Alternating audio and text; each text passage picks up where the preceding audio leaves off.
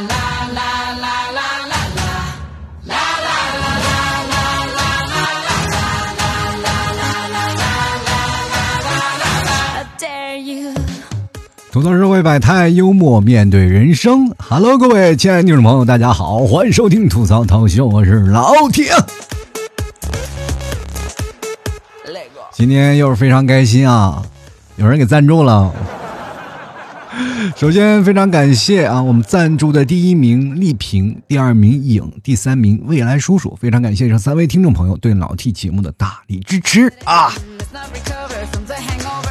这各位朋友啊。这有赞助呢，就特别好，感觉自己心里就飘起来了。好多人都特别羡慕老 T，你看你的节目都有人赞助，说实话还不如你一根冰棍卖的多呢，不是这样？别看那么上榜了，没有几个钱。哈哈哈哈有些时候自己图个开心嘛，就是如果节目没有人赞助，好像你节目好像是没有人听似的。这两天就矮子里拔大个呗。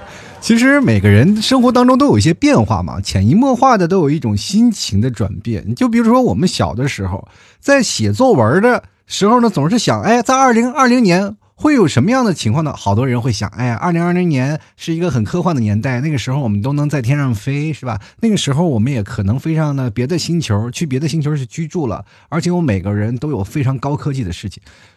不妨各位仔细回想一下，你在儿时在幻想二零二零年是什么样的年代，是什么样的一个科技成分，是不是那个年代是不是很感觉哎呀很遥远？但是你没有想到，现在已经来到了二零二零年，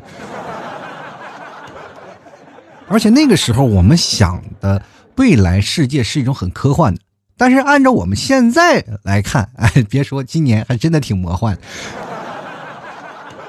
而且那时候经常会写啊，哎，我们二零二零年能干什么？有的人写啊，二零二零年人都在天上飞，但是事实就啪啪打脸，别说飞了，我们连门都出不去，大家都在家里待着啊，谁也不出去。不出去呢，有一个很严重的问题，就是如果你没有找对象，这个时候打麻将会三缺一，你知道吗？而且你万万没有想到啊，你被催婚的理由。就是少一个人打麻将，三缺一啊！过去总感觉，哎呀，麻将的酱油太少了，麻友少，可怎么办呢？是不是我的人际关系出现了一些紊乱？是不是我就不配拥有朋友？而现在没有对象，也成为其中的一个杀手锏。在这段时间，很多人都开始睡觉啊，疯狂的睡觉，但是呢，你会发现一个问题。就是好多人呢就不想睡觉了，在这个时候就疯狂的哎，觉得哎，我不要睡觉了。你看看，给你时间让你睡觉，你为什么不睡呢？而且疯狂的吐槽，我又觉得这些人不太好。但是我要跟各位朋友来澄清一点：为什么爱睡觉？其实爱睡觉的点，并不是说我想什么睡就什么睡，不是这个点啊。爱睡觉的点一般都是指在课堂上睡觉，或者是在上班的时候睡觉，或者是你在特别想睡觉的时候睡觉。你在晚上的时候是不该睡觉的。你们有没有发现，好多人说：“哎，我特别爱睡觉。”但是，一到晚上的时候，父母催他睡觉，他就会觉得：“哎呀，父母管我管的太多了。”真的，而且现在好多的人，目前的现状就是穷的没钱，做坏事儿。饿的不知道吃什么，熟的没办法去做情侣，困的就是睡不着。有些时候我也扪心自问啊，就说我现在这个条件已经穷成这样了，为什么我还可以吃这么胖？曾经我一直在想啊，就说去那个健身房啊，办一张健身卡，办一张健身卡呢。当然了，我不是经常去减肥嘛，对吧？然后我要如果办张健身卡呢？会出现一种什么情况呢？就是我经常会不去健身，而这个时候呢，又心疼这个钱，于是乎呢，越加的焦虑，于是乎就会瘦下来。心疼啊，心疼钱，但是现在老天不给我这个机会。健身房连一个人都没有啊！你去健身房想花钱都不可能，所以说这段时间只能吃牛肉干了。不过这两天还是有好消息来了。这两天你们有没有发现，你们的电话什么各种贷款的消息、什么诈骗的消息、什么这种营销的短信的消息特别多啊？电话一个接一个。各位朋友，是不是感觉我们又复苏了？我从来没有感觉到生活当中还有这样的事情呢啊！就是骚扰电话又重新来了，证明我们现在的轨道啊也开始慢慢的铺的越来越长了。我们复工的道路也是。随便坐个火车，咱嘚嘚嘚嘚就到终点了。这两天我一直想一个问题啊，就是，哎，大家都复工了，为什么还有很多人说没有钱？这就是日积月累的穷啊！这个穷来的，并不是很突然，而是一种延缓的过程。平时我们都被那啊，比如说发的那点工资所蒙蔽了双眼。通过这两个月我们在家里待着。工资可能发的不全，一下就认清了现实。我们明白一个道理：如果我们两个月不上班，可能就会被饿死。以前我经常会听到一个消息啊，就比如说很多的朋友，他们在工作的时候会觉得，哎呀，工作不太好，我们要不换个工作吧？在换工作空隙之中呢，他会想，那不妨这个月咱们出去玩玩吧。于是乎，很多人是出国旅游啊，或者干什么，然后看到他们发的朋友圈，我们就特别羡慕。但老 T 这个离职了以后呢，无缝衔接，马上就开始工作，饿了两年。你别说出去旅游了，如果我出去旅游，那就是出国要饭，你知道吗？都不一样啊。但是呢，在这里，我值得欣慰的是，有一个好老婆啊。你要知道，娶一个好的老婆特别重要。她并不是在你成功了之后呢，会让你啊奠定你成功的脚步，而是在你处在一个人生低谷的时候，她愿意陪你走过这段旅程。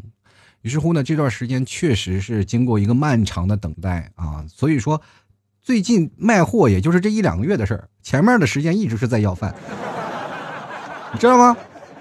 而且经过这两个月，会发现啊，好多人也不来买东西了。这两天我在疯狂给你们替嫂做工作啊！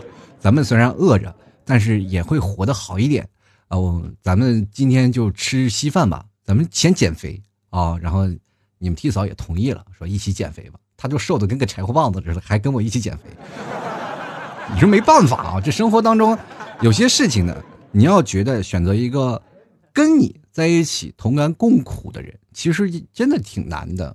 我们每个人都应该知道，爱情其实并不是那么简单。也跟现在很多的年轻人去说一下啊，就是在爱情当中，没有太多的事情是会让你觉得啊很卑微。好多人会给我发来很多的私信，就跟我说：“哎，老 T，我的爱很卑微，他想离我就离我，不想离我就拉倒。”问我愿不愿意继续。其实这个不是个例，我通常会回复他们什么呢？我说我没有办法抉择你的生活，这是我经常会回复的统一的话语。你们去想啊，你们的爱情。你让我去做抉择，为什么要让我做这个坏人，让我背这个黑锅？万一有一天你说：“哎呀，老七，你的错了，我痛失了爱人，就是因为你支的招，结果不听我节目了，不听我节目就代表我的牛肉干可能会卖不出去，得不偿失。”其实我在我内心的 OS，我就想：哎，我早点分了吧，哪有人这么卑微的爱情？对不对？爱情，不管是在什么角度上去讲，它都是存在一种公平的。哪怕说，哎，他爱的比你多一点，但是他给你回馈的更多的，他可能爱的没有你那么深，但是回馈你的安全感足够也是可以的。生活当中并不一定说去追求去较真儿，我比你爱的深，我比你爱的浅，你这个人，你你要是不行的话，我们就分手。这个真的是魏淑芬，不能这么想啊，人生。爱情当中，你只要觉得你很幸福，它就是一种公平的存在，对吧？你对他好，然后他反而过来去伤害你，这样的话会变成一种什么样的？就会变成一种恶性循环。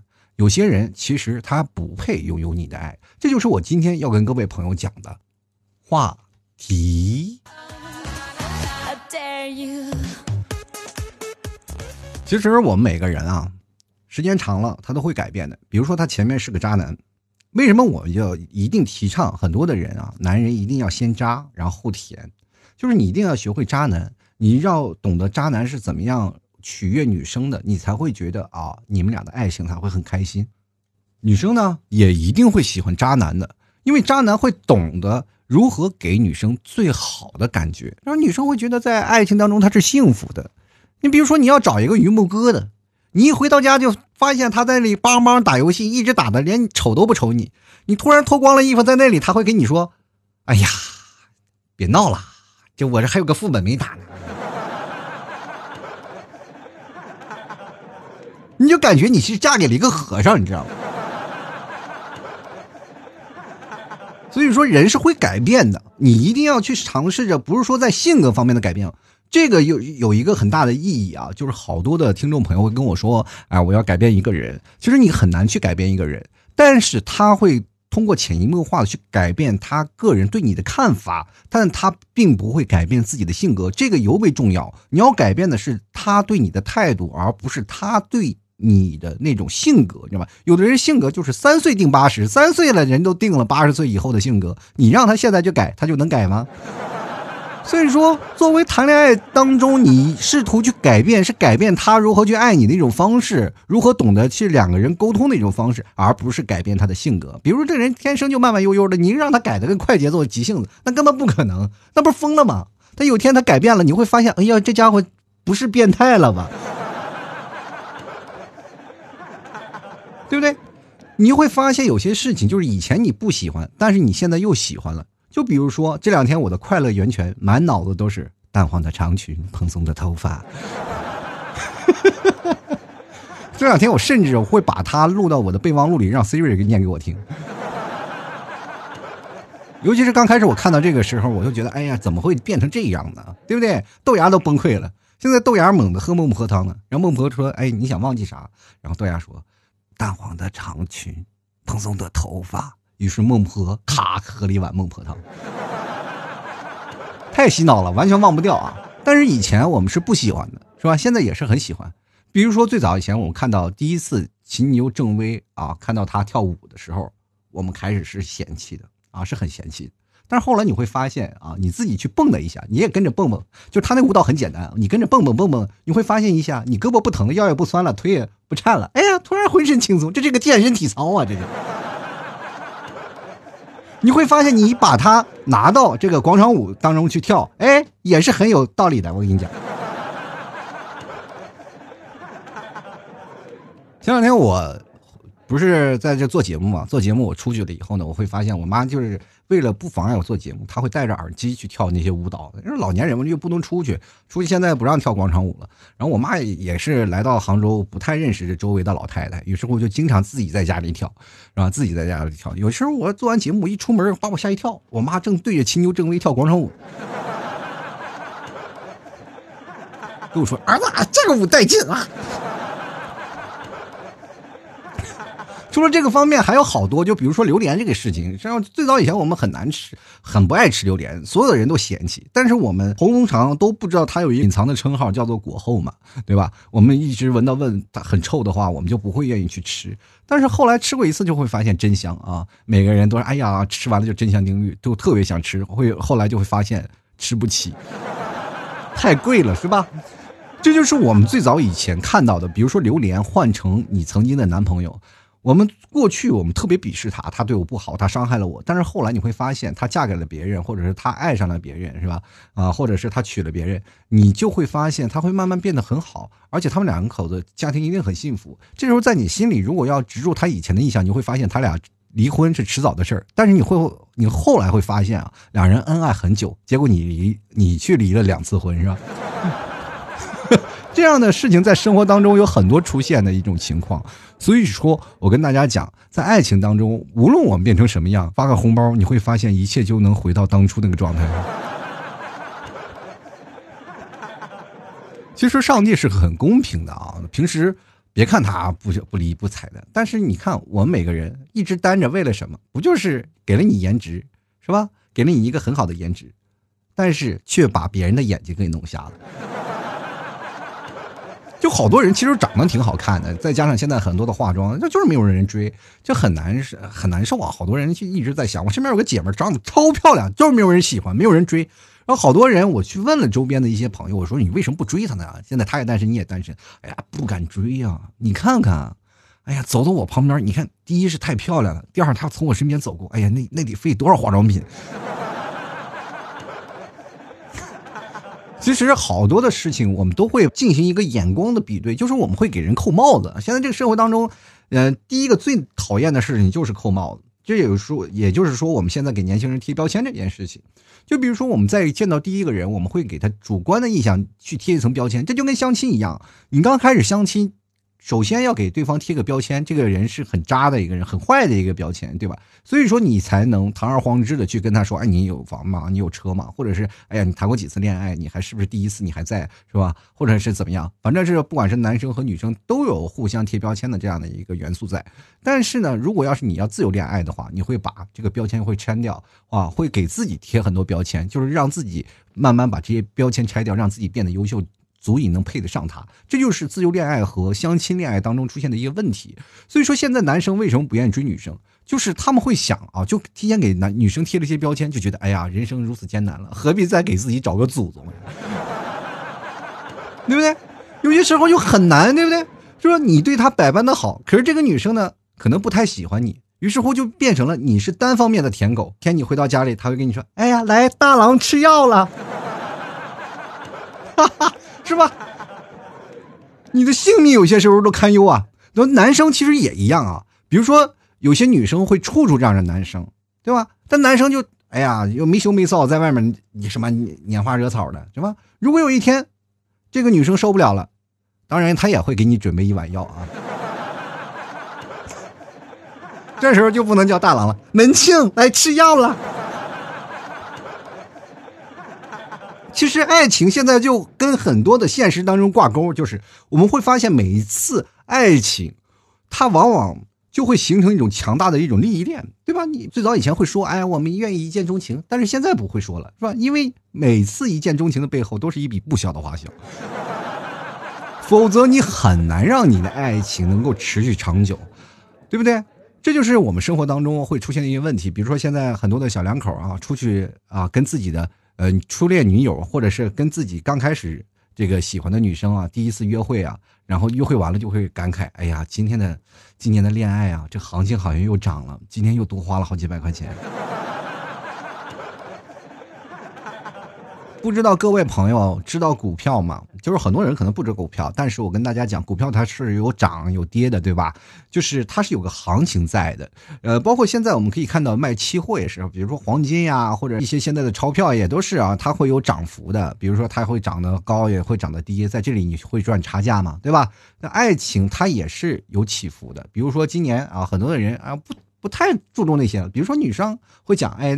男女 A A 可以啊，这时候你会发现恋爱的成本它会逐渐降低，这是跟人的观念有关的啊。如果有一天女生就觉得男生你就应该去啊陪女生啊，就给女生买东西啊，男生就应该挣钱要比女生多一点嘛啊。而且在这个社会当中，这个特别复杂的环境当中，男生确实要比女生工作要好很多，对吧？你去想想，如果一个女人她什么都有，她都不需要啊你去男生去舔她，她都不需要你舔，真的，一个女生她完全可以自立。是吧？这种的女生女强人，她根本不需要爱情。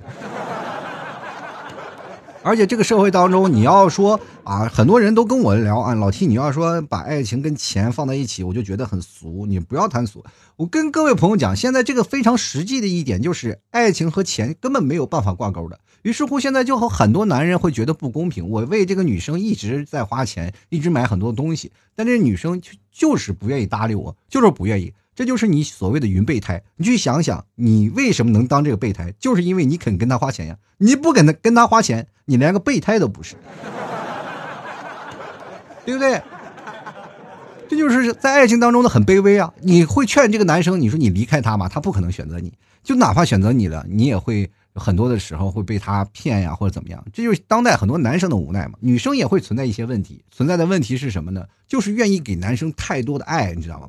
那很多人说了，男生损失的金钱啊，我损失的现实的利益，我觉得损失更大的是女生，因为很多的女生嘛，她们谈恋爱，她们会愿意把自己全心全意的谈进去，你知道吗？如果你前面一个男生包装的很好，比如说你对一个女生啊，女生这个女生很拜金，你知道吗？这女生特别拜金，然后于是乎你把自己打扮成个大款的样子，全心全意的对她。如果你用浑身解数把这个女生骗到手啊，这个女生让她爱着你不能分开，哪怕有一天你戳穿了谎言，你说我是个穷小子，她也不愿意去拔出来，以后她就上套了。当然这只是个别的，我给大家举个例子啊，就是女生的情感中枢非常严重。他如果一旦陷入这层感情当中，女生有的拜金女她是保持一个理智的，她要跟这个男生保持一定的距离。为什么？就是因为她控制不住自己的情感，知道吧？如果控制住自己情感就完蛋了。所以说你才能看到很多穷小子和富家女的爱情，并没有什么上上帝的太多的天使给赐予的爱情，那都是套路。我跟你讲。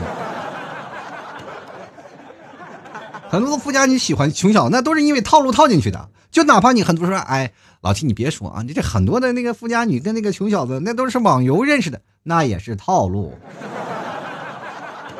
那就是很多人啊，从开始一步一步一步一步的走出来的。因为真的像你说的啊，能把一个女生随便的就套到你的爱情里拔不出来吗？很难的，没有你想的那么简单。你不仅仅要把她所需要的东西全部给她，让她离不开你。这东西不仅仅是需要时间，也需要钱，对吧？当然，你说你什么都不需要，但我需要这个暗恋，我不我不想花钱，是吧？有没有省钱的恋爱方式？有暗恋吗？你暗恋一个人特别省钱，你还不用费精力，是吧？想有时间了想他一会儿，没时间了就忘了他。这好多男生就是说，哎呀，跟自己的女朋友买衣服啊，就是怎么样？其实我也特别讨厌给你们提嫂买衣服，真的，最早到现在，我都一直挺讨厌给她买衣服的。这为啥？我不是不愿意给她买衣服，就是而是什么呢？他买了衣服，我我给他洗的时候就太累了，是吧？所以说，跟各位朋友啊，呃，说一下，你年轻的时候应该珍惜给自己洗衣服的时候，不然当你有另一半之后呢，洗的就不是一个人的衣服了。其实现在好多的有件事啊，说没有一个包是解决不了的。有的人，比如说你的女朋友生气了，你给她买个包，我觉得这个事情啊，很不一样。就比如说，如果要是这件事发生在我身上，我就很痛苦，因为我确实没有钱给他买包，对吧？比如说你们提嫂说，哎，能不能给我买个包啊？他要过生日，你说不给他买包能行吗？当时我真的特别想变成一只蚊子，你要多少包我都给你，说不仅给你包，我还吸你的血。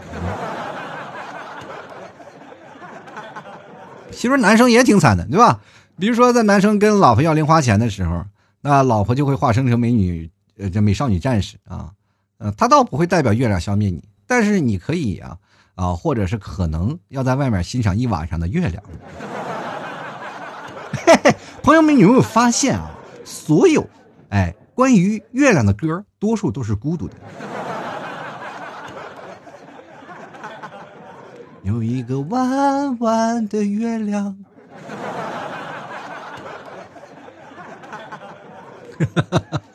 所以说，在这个时候你会发现一件事儿：女生往往会很撒娇，男生这个时候对于女生他们就会有很多手足无措的事儿。就是爱情当中，有的人如果要是产生了卑微的心理，或者有一方特别强，强并不是代表他很厉害，而是他在这方面套路很深。要想爱的真，套路一定深。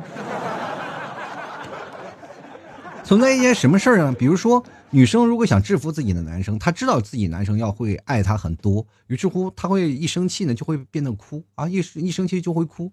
这个时候，男生就会抓耳挠腮，你为什么一直哭？就很难受，对吧？因为女生在这个时候，她只要哭了，才能扮演好一个弱势群体，是吧？她要打你，这时候就显得她很泼，然后这个时候你有抵抗情绪，她可能还遭到惨遭家暴。但是她一哭了呢，就不行了，是吧？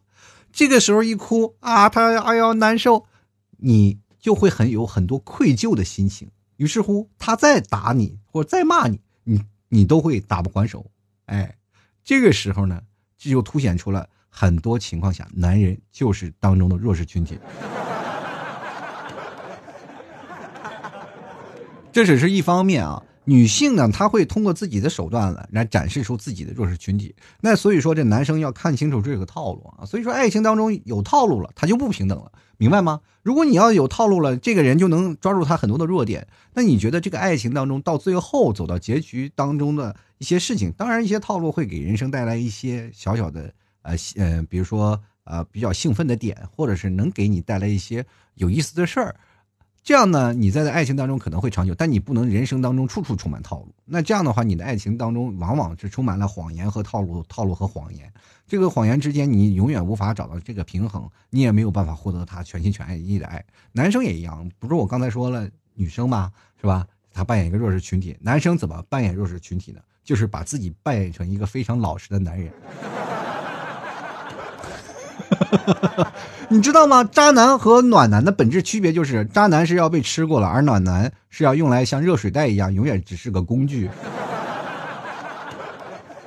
所以说，现在你可以看到很多的暖男都是被女人利用完了以后就被踹掉了，让很多的男生然后非常痛苦。今天我还看到一个新闻啊，就是一个十三岁的孩子是吧，因为一个恋爱失恋了，然后结果喝了三瓶白酒，然后把自己喝到医院里。然后我一当时冲到我脑子里第一个想法就是这孩子一定是个暖男，对不对？如果你想脱单的话，首先要变把自己变成渣男，你这样的话你才能会逃脱了暖男的本质，你知道吗？这个爱情当中就是一个博弈的过程。当一个男人把自己变成渣男了，渣男并不是说四处啊就是寻花问柳，渣男就是把自己武装起来，而这时候女生也有自己的套路，两个人相互博弈。这就是一个过程，爱情其实是一个相互博弈的过程。我知道我爱你，你也知道我爱你，是吧？两个人都是互相相爱着，但是呢，爱情当中存在了一些正方面的博弈啊。不管是从哪儿，哪怕是做饭、洗碗，都有人说你去炒菜，我来洗碗，这是家庭的分配的模式，是吧？谁也不吃亏，对不对？现在你看，家庭和谐的三大原则是什么？不干活，你要不就嘴甜，是吧？不花钱。然后你要不然就别管，是吧？有事儿呢，咱好商量。这是家庭和谐的三大原则。其实很多的人就是爱吐槽啊，就不干活，在那里吐槽。我经常会发现我有这个问题，我爱吐槽，这是我的职业病。比如说我妈在那里干活，我让我妈一一扫地，然后我就会说：“哎，这个地没扫干净。”然后被我妈劈头盖脸一顿骂。就比如说你。替嫂那段时间特别爱给我做饭，你知道吗？就是她显得特别爱我一样，就愿意给我做饭。但是你也知道，最早以前她这是上学呀，是吧？毕了业以后也没怎么说自己卖，说自己吃东西都是点着外卖。她能做饭吗？你知道她一个可乐鸡翅，让我觉得这是一个什么呢？不叫可乐鸡翅了，这是墨水鸡翅，你知道吗？那你说我这个直肠子的人，我肯定跟他说：“哎呀，这个不行啊，这不好吃。”于是乎，他就再也不会给我做饭了。这就是那个时候我发现的一个问题。后来呢，我就会变成一种什么事呢？就是你替嫂做做出来什么，哪怕他做出炒出来石头，我都得吃，我得夸奖他特别好，是吧？我妈比如说在那儿打扫卫生的时候，压根就不出面。只要我不出现，就是对我妈工作的最大的支持。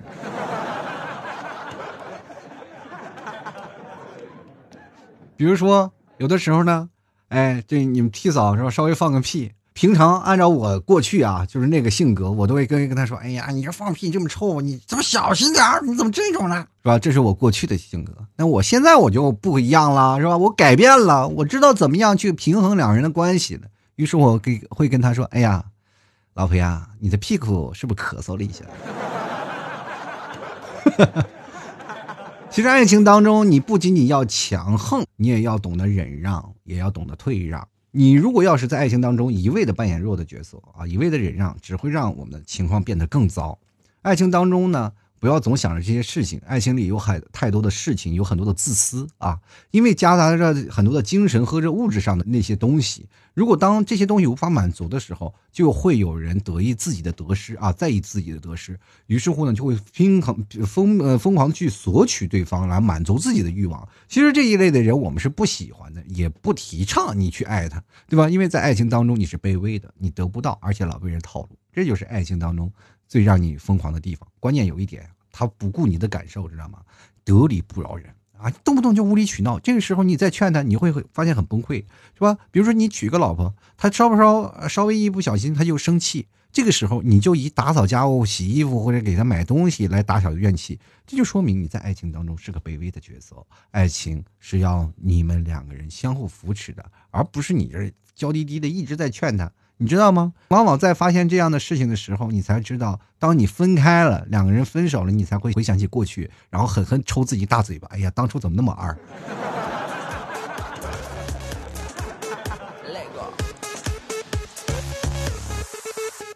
好了，各位啊，接下来的时间就让我们看一下听众留言了。首先，我们来看看听众留言都有谁呀？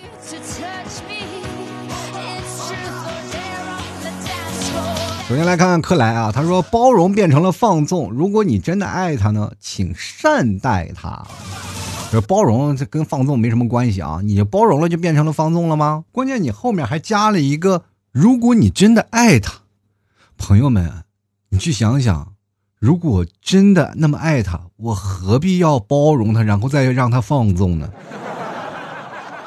是吧？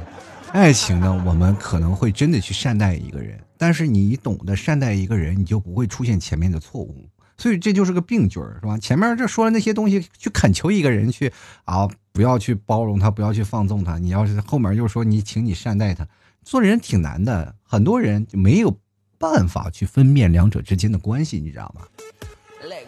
其实爱情当中是要需要一些包容的，但是你不能放纵。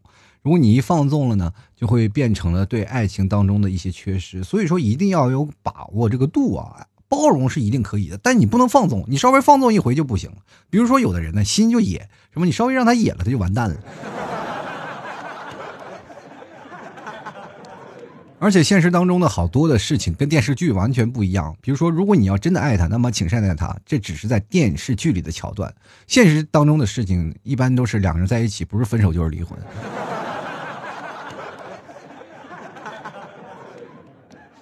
现实太快节奏了，这目前社会当中节奏太快的爱情，其实也没有办法，就跟大环境有一些关系。每个人都猜透了每个人什么样的生活，而且对于生活当中，我们每个人不会去将就。比如说像我们父母这一辈啊，他们总是会将就自己的爱情，就是哎呀得过且过吧，就这样吧，就是为了孩子也要开始啊，就是将就过一生，然后于是乎吵架吵了一辈子。其实作为儿女的都会想，哎，你们何不离婚去寻找自己的爱情，对吧？有好多的家庭是这样的。但是过去的爱情基本都是这样，两人一过过一辈子，真的过到老。那么现在年轻人呢，不会将就自己，然后每个人都会很善待自己，知道自己的爱恨啊，知道自己在什么样的时候去结束这段濒危的感情。你要知道有件事儿特别有意思啊，就是比如说为什么。在一段时间，就好多人对他会出现了一些问题啊，就是两个人会分手。其实多数都是你们两个人造成的，你知道吧？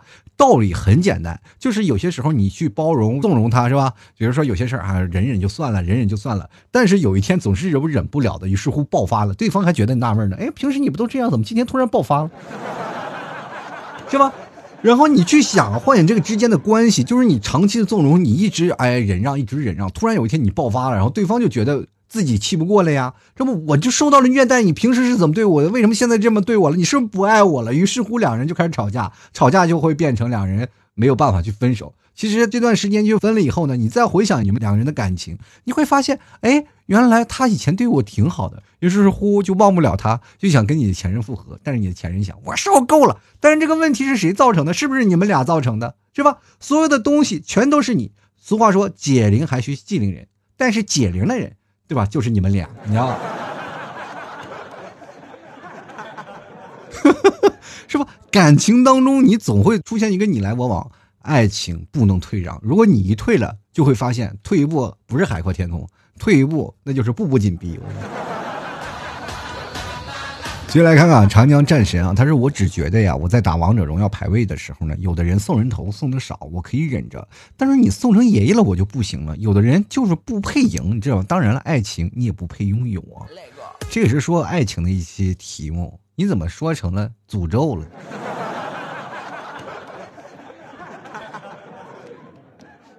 当你的队友变成爷爷了，有的人他也会让他翻盘去赢。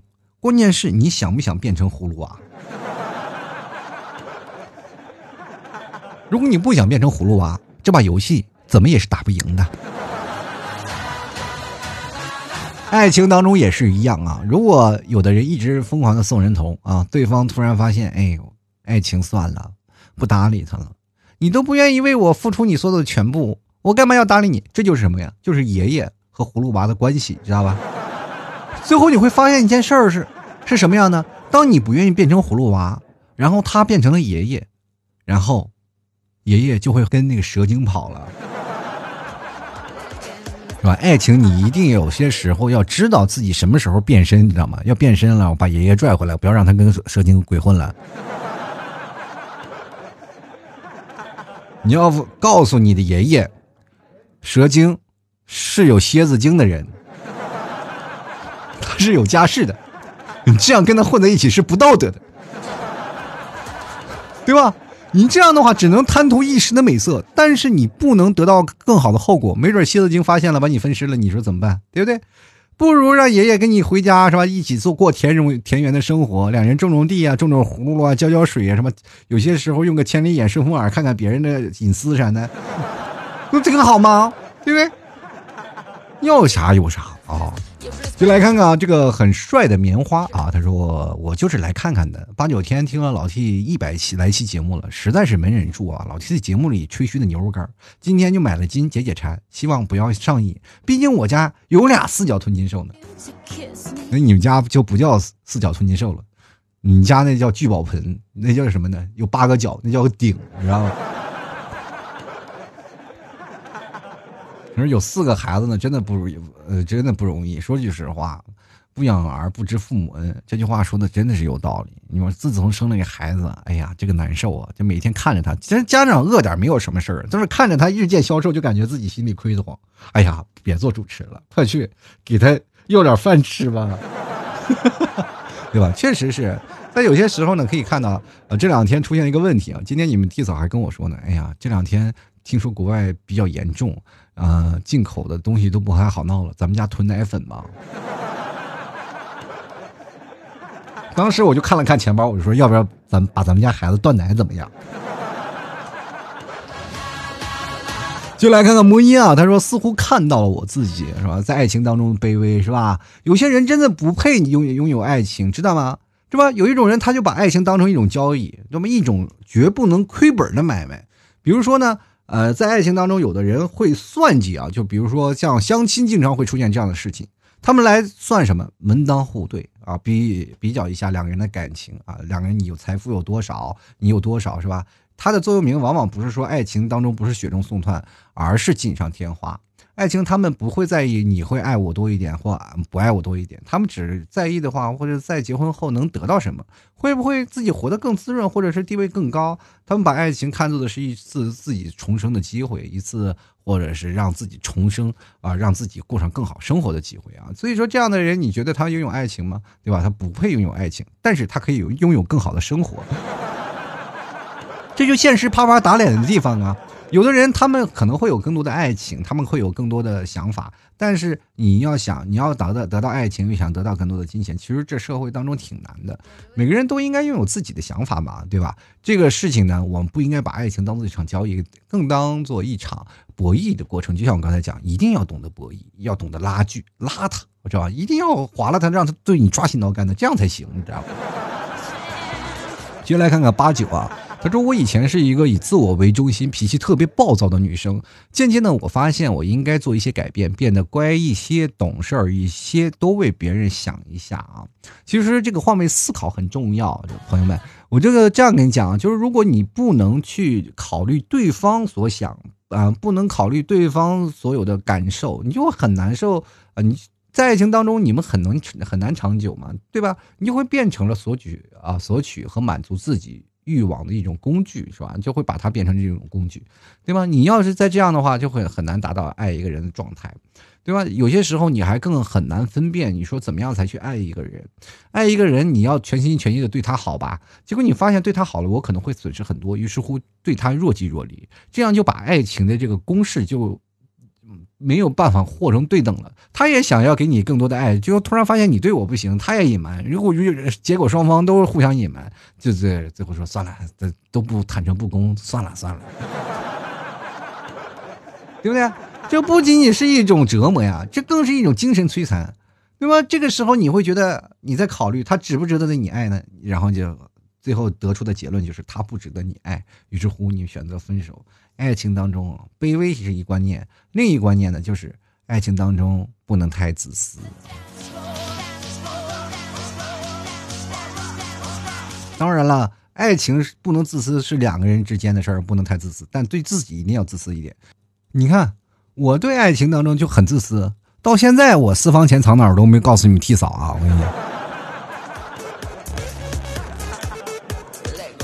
就来看看刘家辉啊，他说和穷人谈钱，和富人谈感情太难了。老 T，好久没有留言了，想真想问一下啊，下次杭州聚会是什么时候？完棚子都拆了，你问我下次聚会是什么时候？这不戳我伤心事儿吗？啊，呃，不过现在聚会越来越少了，不可能了啊，所以说下次聚会呢，我也不知道什么时候。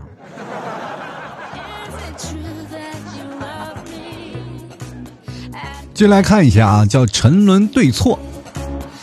他说：“得寸进尺的情，还是早点远离的好。”哎，到我想，大多数的时候都是，呃，到了伤心处才懂得放弃吧。其实有些时候呢，就是怪你自己当初没有好好把握。你一定要知道什么时候给予，什么时候后退啊！你如果一再的忍让，然后就会变成了最后受伤的是你自己。这时候你会埋怨他为什么不对你好一点？其实这都是你一手造成的，你知道吗？只有你一手一手的把他推向了深渊，明白吗？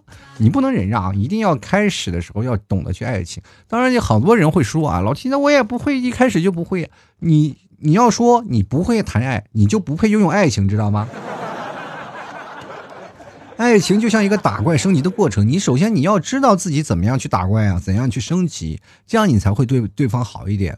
是吧？这个时候你们爱情才不会卑微的，爱情不会存在更多的问题，是吧？爱情不会存在了太多让你觉得两个人不平等的事情，对吧？这个时候你才能知道如何爱一个人，如何去给予一个人更正确的爱嘛。进来看看豆豆啊，他说之前和 T 哥聊过我的事儿啊，也是很迁就我的女朋友，但是又觉得男人嘛放宽心，但是他越到最后呢，就越来越觉得自己像个摆设，需要的时候就叫啊，不需要的时候就抛开，像个玩物，可能这就是所谓的舔狗吧。这个是这样的啊，就是你最早以前很迁就你的女朋友，从这个种种迹象表明，不是她变了，而是她一开始就是这样。你要好好想一想啊。嗯，比如说，如果要换成我，我不会很迁就他，但是我一定要明确其中的一些关系。如果实在不行，我会选择离开，会选择另一个人。但是你找他也会有好处，他会让你变成一个暖男，对吧？首先你变成暖男了吧，这是第一点。然后你说，哎呀，我在爱情当中是卑微的。接着呢，下一步你会通过他，你什么时候把自己变成渣男，你就升级成功了呀。关键就可怕的一点是什么呢？就是你比如说太迁就他，然后你一直变成个暖男，最后被踹了啊！结果到结束之后，你还没变成渣男，然后你就被踹了，还是暖男，这就很麻烦了。你再找一个，你还会遇到同样的问题。所以说，你要现在通过他变成渣男，你可能还能扳回一城。如果你变渣了呢？对方突然发现，哎呀，哎又爱上你了，你的爱情可能还能挽回过来，你都不用换人，你知道吗？所以说，总体的问题不是在于你的女朋友，而是在于你自己。好了，我们接下来看啊，这位叫陆羽的朋友，他说了就是这样的，反而觉得让自己感觉自己做的不对一样。我我这样跟你讲就是自己做的不对。我跟你讲，总体来说，我给大家发的这篇文章让大家看的时候，就是让。大家觉得自己做的不对，如果你卑微了，就是你自己的不对。你应该去幻想如何让自己去改变这样的现实。如果实在改变不了，就换一个人再重新改。如果你突然回忆自己所有的爱情都是这样的话，你还不改变，你不伤你伤谁？老天都看不过去，你知道吗？你想想，那么多出家的人是怎么办的？他就是改变不了吗？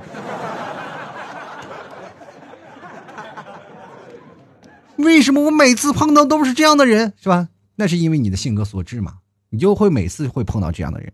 比如说最早以前，我也谈过好多次恋爱嘛，谈过好多次恋爱，然后出现了很多问题。我跟大家讲，我以前谈过恋爱没有太长时间的，最长的时间也就是几个月，几个月，几个月。然 后有的时候更夸张，可能会一个月就可能分手了。然后我这个人就比较倔强，我从来不会去。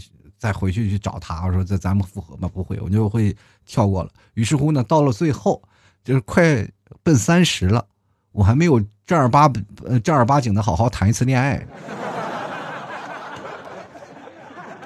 是不是？他们老是有好多的女生就会跟我说我缺乏安全感，我一直认为他们就是有点作，什么什么叫安全感是吧？后来我才明白，爱情原来不是这样的问题，所有的问题都在我身上。后来我才会慢慢变好嘛，变好了才结婚嘛，要不然你们替嫂也是个分，你知道吗？这要不是因为我变好了，你们替嫂早离离我而去了，你知道吗？当你真正变好了，你也不会在意他有没有钱，或者是有没有什么外貌啊，或者是有没有身高啊，这些个头什么都不在乎了，是吧？所有的外面都是假象。你要对他好，就真真啊正儿八经的发自内心对他好。这所有的外向表象都不重要。各位啊，你们可能真的去想，哎，我要找个女朋友，找个很漂亮的，那些东西不可能，对吧？你每次她卸妆的时候，你一翻身都能把你吓一大跳。你说你是娶个鬼好呢，还是娶个人好呢？你这个很重要，是吧？就是每个人你要懂得去转变，去改变自己的心态。所有的时候，你该扪心自问自己为什么。你要懂得人生去总结。其实我每个人很少去总结，就是让我们过去学习，学完了以后，我就会把它学习就给扔掉了，然后不再去学习新的东西了。就是哪怕我们见了新鲜的东西，我们每个人都会变成喜新厌旧的人嘛。有了新鲜的东西，我们就肯定会忘掉就过去。比如说我们现在有了手机，我们会还会想起过去的电话吗？很难了，是吧？就因为过去的电话是我们每个人用的最多的事情。最早以前我们打个电话有个小电话本然后拨着电话就感觉自己倍有面子。但现在拿个手机是吧？就每个人都是智能手机，什么都东西都能刷到。各样的东西，我们会接受了新鲜的事物，但是我还会想去过去的手机或者过去的电话的音质吗？没有人会想起了，这就是我们不会总结，因为我们要去想一个事情，我们要去总结他人生当中的一些事儿，我们才会慢慢会选择成长。我们需要回望过去的，你知道吗？哪怕是小学的作文，你要想起来。对吧？有些时候你要回忆过去的时候，你才会想起啊，过去那些总结的事儿，那些经历啊，原来是这么逗逼的事儿，对不对？如果你当你真的把你所有的过去总结了以后，你才会想到，哎，人生还是有很多的事儿。然后你把这些事情，然后好好去想，想完了去整理出来，然后把它分享出来，跟你的朋友啊，跟你的家人，或者是跟所有的不知名的陌生人去分享，你可能就会变成一个主播，你也会变成一个非常有意思的段子手啊。就来看看追风筝的人，他说：“我的爱情死在异地恋，不是死在这上面。异地恋也是一个卑微的过程，是吧？爱情它都是一样的。你不要以为异地恋怎么了，远了距离就不能这些东西就限制不了了，是吧？你是异地恋，不是一个网友，